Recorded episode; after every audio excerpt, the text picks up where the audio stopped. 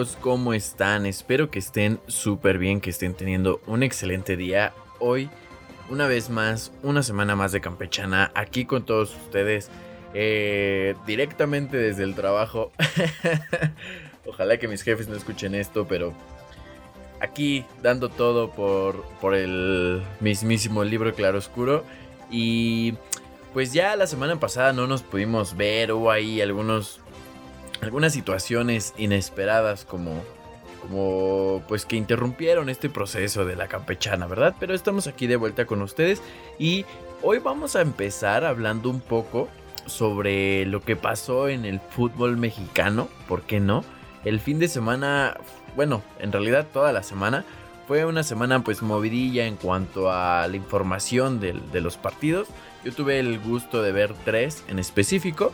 Eh, Pumas contra América, que fue un partido que era muy esperado precisamente por ser un clásico ya eh, del fútbol mexicano y pues como siempre, ¿verdad? Como siempre logró decepcionarnos. Un partido completamente aburrido, un partido que si bien tuvo dos remates al arco por cada equipo, eh, o sea, no sé, imagínense ustedes 90 minutos viendo un partido para que solo tiren dos veces a gol cada equipo, ¿no? Entonces, así de aburrido estuvo, un partido que terminó 0-0.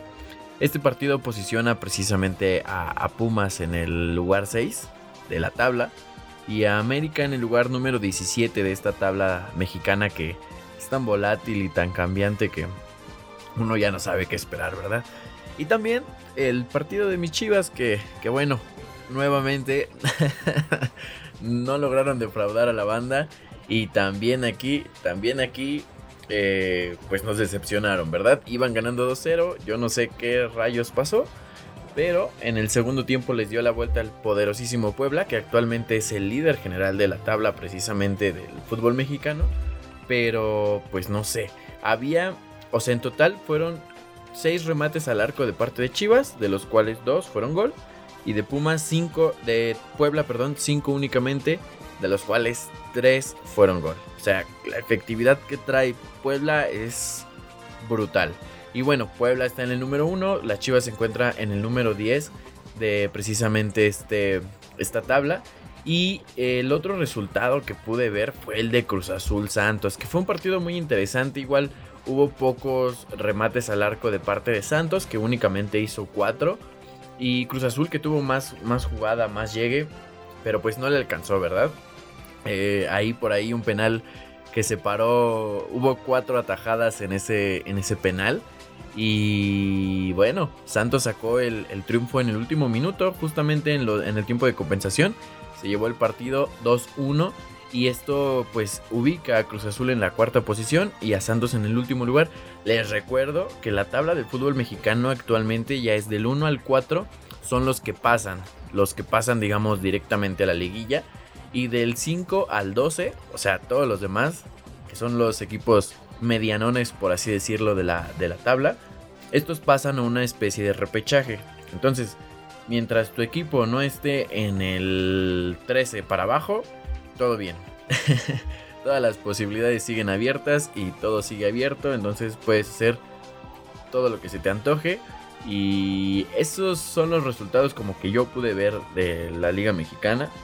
Tenemos igual eh, algunos otros resultados que precisamente pues, pues pudimos ahí apreciar. ¿Y qué les parece? Bueno, no sé, la Liga Mexicana es muy rara. Ya ocurrieron al Vasco, al Vasco Aguirre también de Monterrey.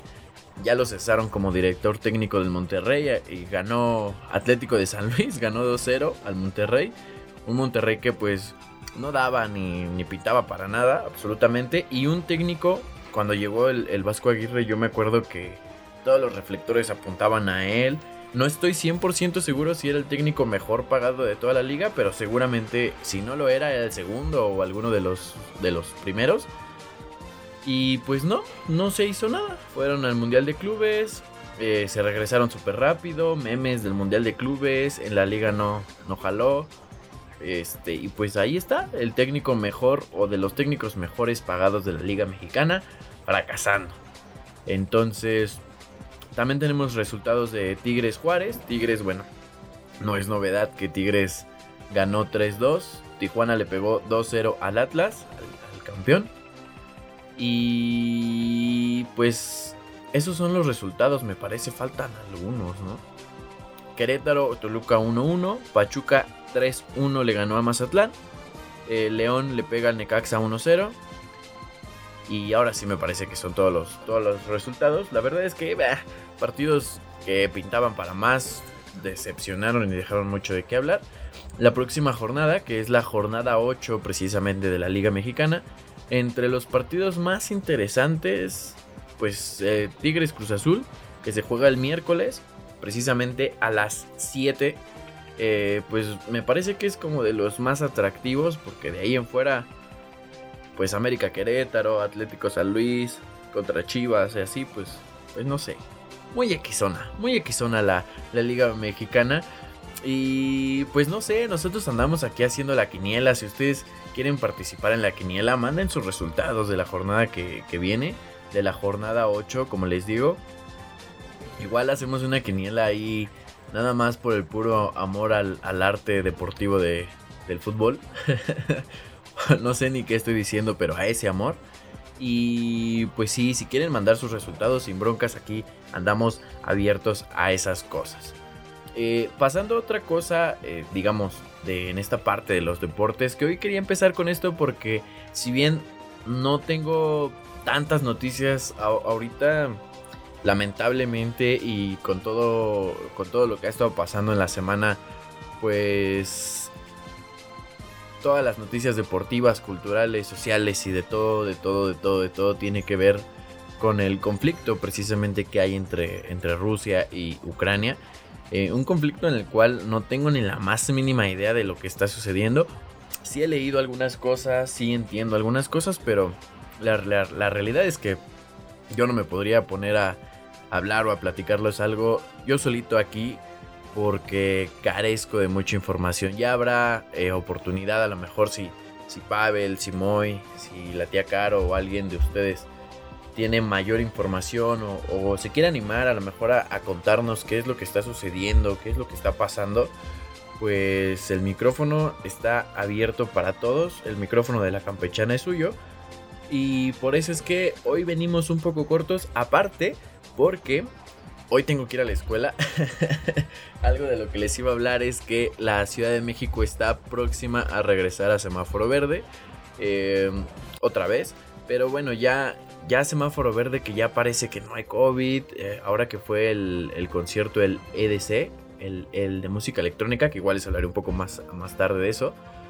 Eh, pues la gente sin cubrebocas, ya todo normal, ¿no? Parece ser que, que retornamos a esa normalidad si es que no se acaba el mundo después de una guerra nuclear.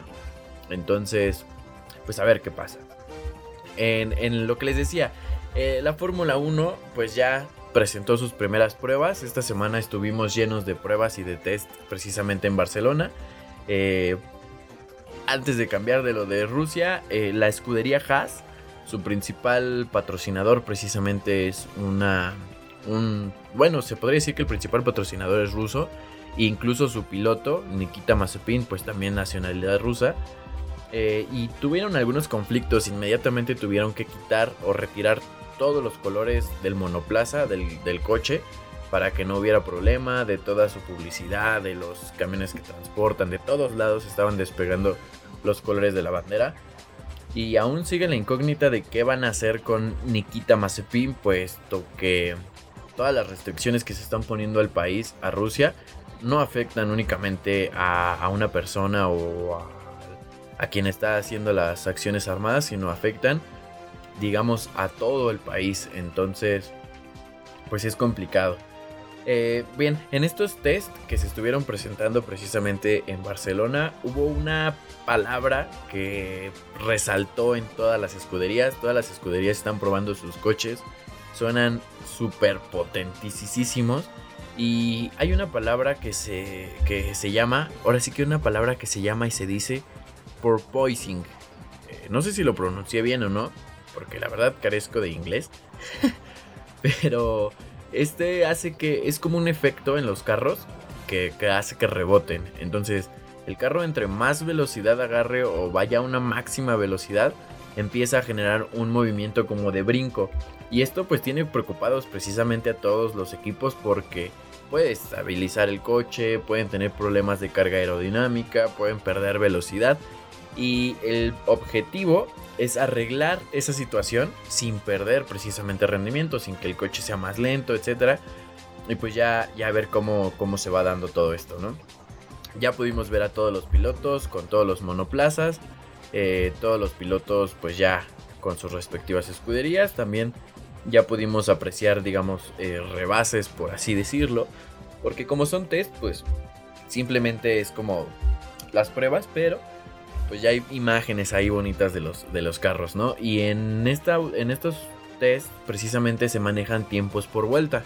Eh, al final se toman los tiempos más rápidos de la última sesión o de sus últimas sesiones para poder como hacer una, digamos, lista, ¿no? En ese sentido, eh, supongamos que si este test hubiese sido una carrera oficial, una carrera, digamos, o una clasificación oficial, el número uno, pues Lewis Hamilton, que es del equipo Mercedes, fue el, pues sí, el conductor que quedó en número uno con un tiempo por vuelta de 1.19.138. Esto utilizando precisamente neumático blando, que son como las llantas más, más, más ultra blandas. Son, digamos, las que tienen mejor agarre y por lo tanto, pues tienen mejor velocidad. En segundo lugar tenemos a su compañero de equipo que se llama George Russell, también utilizando ultra blandos. Y Sergio Pérez, nuestro queridísimo checo de Red Bull, en tercer lugar utilizando un, neumático blando, pero no ultra blando. Eh, si ustedes más o menos eh, saben de la Fórmula 1, los neumáticos se dividen en, C1, C2, C3, C4, C5 y así. Eh, siendo C1 el más duro, por lo tanto es el que menos rapidez tiene, pero es el que más tiempo dura. Y el C5 es el más blando, por lo tanto es el que más agarre tiene, pero dura menos. Entonces ahí pues ya tienen que ir escogiendo llantas y todo esto. Eh, en tercer lugar quedó nuestro querido Checo y en sexto lugar su compañero de equipo Max Verstappen con el Red Bull utilizando ya él unas llantas, unos neumáticos medios que pues son como los que regularmente se utilizan. Es como el estándar. Entonces, pues ahí están las primeras, los primeros minutos de los Fórmula 1. También les recuerdo que se estrena ya Drive to Survive el 4 de marzo. Me parece que el 4 de marzo. Sí, creo que sí por si alguien le, llama la atención, véanla. La verdad es que esa serie es como un poco con drama. O sea, sí le meten ahí un poco de drama y de conflicto y esto y el otro. Pero tiene mucho que ver precisamente para que, pues a lo mejor le agarres un poquito de gusto, ¿no? A, a la Fórmula 1. Y pues sí, véanla, se las recomiendo totalmente.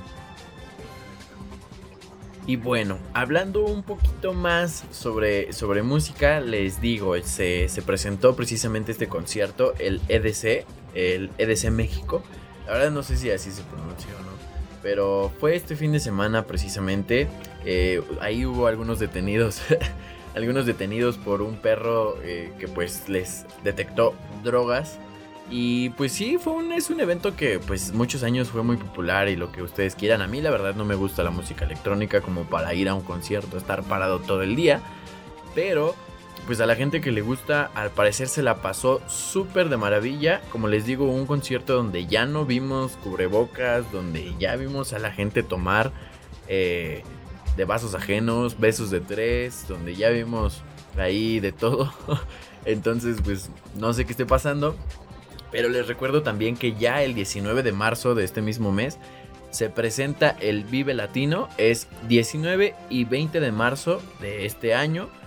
Es el 22 Sí, 22 ¿verdad? El número 22. Perdónenme, estoy estudiando diseño, no, no matemáticas. el número 22 de ediciones, según tengo entendido, Festival Iberoamericano de Cultura Musical del Vive Latino. Esto, bueno, ya saben, presentado por Cerveza Indio. Y tenemos entre el line-up oficial, eh, entre los más reconocidos según Vive Latino, el sábado 19 se va a presentar Camilo VII, Julieta Venegas, Limbiskit, Gary Clark Jr., que no tengo ni idea de quién sea Gary Clark. eh, Los Auténticos Decadentes, Maldita Vecindad, Moway, Santa Fe Clan, Vetusta Morla, entre otros, ¿no? El sábado 19 está un poco movido, me parece muy curioso leer Javier Blake, sin división minúscula, o sea, así como que Javier Blake. Me parece curioso. También entre otras bandas de este mismo día está La Lupita. Ese me gusta. Este, de Guadalupe, también una banda que les recomiendo mucho que escuchen. Si no la han escuchado, seguramente en algún plan B Moisés ya, ya ha cromado esa banda respectivamente. este, mm, La Gusana Ciega, eh, entre otros, ¿verdad? Otras bandas aquí ya, ya como más eh, que no conozco, la verdad. Y el día domingo, que es el último día, eh, va a estar banda MS, Black Pumas, Tangana, Drad Marie, Group Armada, Los Fabulosos Cadillacs, Los No Tan Tristes, Love or Lesbian, Pixies, Residente y Siddhartha. Estos también, bueno, pues ya serán precisamente como los principales. También tenemos Asesino y algunos otros que, que pues van a estar ahí presentándose en el Vive Latino. Si ustedes quieren ir, vayan comprando sus, sus vuelos, les iba a decir, sus boletos. Eh, el boleto general, por ejemplo, para el día sábado está en 1581. Eh, pues para el domingo está en 2350. Entonces, sí, sí, váyanle, vayan. Si quieren, si quieren ir, váyanle gastando su dinerito porque va a estar un poco cariñoso. Y pues, ¿qué les digo? En cuestión de la música, les quiero platicar. Tenemos unos amigos, una bandototota, como dice el Moy, eh, Omerlina, que estrena precisamente un nuevo sencillo que se llama Nanda, se titula Nanda. Este nuevo sencillo que estrenaron en sus plataformas, en sus redes sociales, en Facebook, en YouTube, que ya lo pueden escuchar en todas las plataformas, en Spotify. Vayan a verlo, yo me voy a tomar el atrevimiento en este preciso momento de ponerles la canción. Como esta campechana se está grabando completamente en vivo, el audio no es la canción, digamos, que ustedes van a poder disfrutar desde Spotify, sino más bien pues es una reproducción, ¿verdad? del video de YouTube, por lo que les sugiero que se vayan a dar una vuelta o Merlina en redes sociales, una bandota, traen unas cosas súper, eh, digamos, nuevas, súper preparadas, que van a ir saliendo poco a poco, ya ustedes si les gusta se irán dando cuenta. Y pues desearles mucho éxito a esta banda que se merece un plan B nuevo, un segundo plan B. Y pues todo el éxito amigos, todo el éxito. Si están escuchando esto, un saludo. Y pues que vengan más videos y más sencillos y más canciones y más de todo. Porque queremos mucho a Berlina y queremos escucharlos. Si ustedes tienen alguna ciudad y les gusta esta banda, pues invítenlos, invítenlos, invítenlos. Es muy, muy amigable este, este rollo de tener una banda y la verdad es que ojalá que les vaya súper bien. Entonces los dejo con la canción y regresamos con otros temitas más para irnos despidiendo. Escuchen, esta canción se titula Nanda de Omerlina.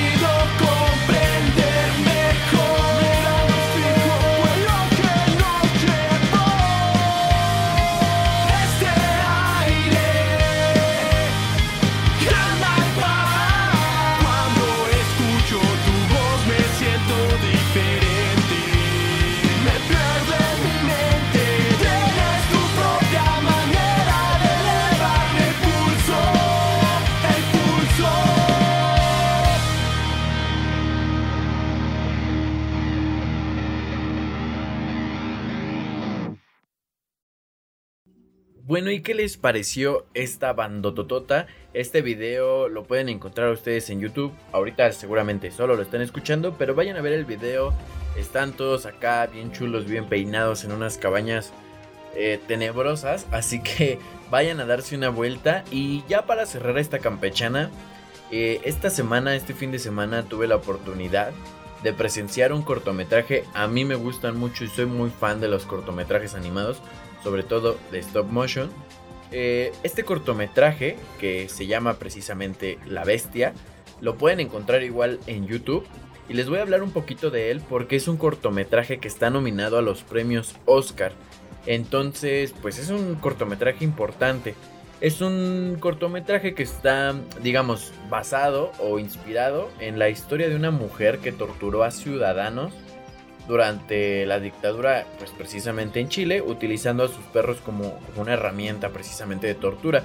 Esto es, bueno, creo que no les dije, pero está dirigido precisamente por un director chileno. El director chileno pues nos indica que se llama Hugo Covarrubias. Ojalá tengamos la oportunidad algún día ahí en Libro Claroscuro de entrevistarlo. Este, bueno, nos dice justamente que trató o trata de representar visualmente pues lo que hacía esta mujer, ¿no? Esta mujer, eh, tal como los nazis usaron mujeres para torturar mujeres, ella hizo exactamente lo mismo. Tenía precisamente un perro. Eh, este perro pues tenía su, su nombre en específico no les quiero como. Es que no les quiero como contar tanto porque quiero que lo vean. Pero. Pues es una historia de la, mujer tortura a las personas utilizando su perro.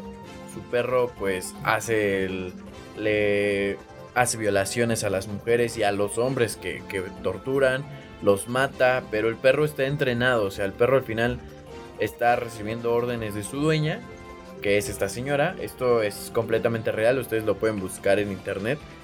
Y es un cortometraje que no usa ni una sola palabra, no te dice nada, no, no escuchas una sola palabra. Todos son sonidos, ambientación. En la que podemos ver es como una muñequita de porcelana, precisamente la, protagonista. Eh, pues así, totalmente inexpresiva, digamos, su, su rostro de muñequita maquiavélica es totalmente inexpresiva. Eh, este cortometraje inicia con, esta muñequita eh, con un hoyo en, la sien. En esta historia, en la historia real, el personaje recibió un balazo en la sien, pero no la mató y a partir de ahí ella, pues para defenderse de todo lo que hacía, de todos sus actos, ella decía que no se acordaba o que no sabía por qué pasó ni nada de eso, porque tenía un balazo en la cabeza, o sea, tenía la bala. Entonces era como la justificación perfecta para todo lo que hacía, para todos sus actos. Y la verdad es que es un cortometraje muy, muy interesante. Dura alrededor de 15 minutos. Si tienen 15 minutos, eh, échenselo completo. La verdad está muy bueno. Y bueno, en realidad, este cortometraje o el director, como les decía, eh, Hugo Covarrubias ha trabajado en más cortometrajes, ha hecho más, más cortometrajes. Eh, estaría bien padre que ustedes se den una vuelta ahí por, las redes sociales y busquen cortometrajes de Horacio Quiroga. Si les gusta este cortometraje, lo apoyen. Eh, otro cortometraje que hizo se llama El almohadón de plumas. No sé si algunos de ustedes ya lo hayan visto, ya lo hayan escuchado. Este, este cortometraje salió en 2007, me parece. Y justamente también este cortometraje fue muy bueno. Está basado en un libro, precisamente, eh, de Horacio Quiroga. Este, pues, digamos, es más como una adaptación visual porque el libro es corto. Entonces, al final el cortometraje no tuvo que hacer una síntesis, digamos, tan profunda. Pero es un trabajo muy bueno en el que también eh, se utiliza la técnica de stop motion. Y pues yo no les quiero pues ya les arruiné a lo mejor el final del primero, pero, pero igual véanlo porque está súper chido. Y todas esas animaciones eh, stop motion a mí me vuelan la cabeza. Tres años nada más. Nada más tres años se tardó en terminar este cortometraje titulado La Bestia. Ojalá que se lleve el Oscar. Vamos a estar al pendientes aquí en la campechana para ver qué pasó con el Oscar, quién se lo llevó, quién no se lo llevó. Y pues eso es todo por, por hoy. Hoy me tengo que ausentar temprano. No quería yo irme sin decirles y darles estas noticias o estas recomendaciones que yo les quería hacer. La verdad estaba muy entusiasmado por platicar un poco con ustedes y esperando que, se encuentren bien. Les recuerdo que pueden escuchar los demás programas en Libro Claroscuro, en todas las plataformas Facebook, Instagram, Twitter, YouTube. Pueden encontrar contenido de Libro Claroscuro. Si a ustedes les gusta, háganoslo saber, cuéntenos, platíquenos de qué quieren hablar, qué les gusta. Si tienen alguna duda y alguno de nosotros podrá respondérsela, pues ya, ya le mandamos la duda al señor Pavel, a la tía Caro, al Don Moy, Arturo, a quien quiera responder. Eh, o, a mí si es una duda sencilla, uno más uno, dos o algo así. Entonces, pues aquí estamos para ustedes. Espero que estén teniendo un excelente día. Nos vemos la próxima semana con más información. La próxima semana vamos a tener ya nuestros enlaces cotidianos precisamente con los demás integrantes, a ver qué, qué noticias nos traen, qué cosas nos traen. Y pues nada, de mi parte ha sido todo. Que tengan un muy bonito día y les recuerdo, yo soy Jorge Acosta, esta es la campechana y nos vemos la próxima semana. Bye.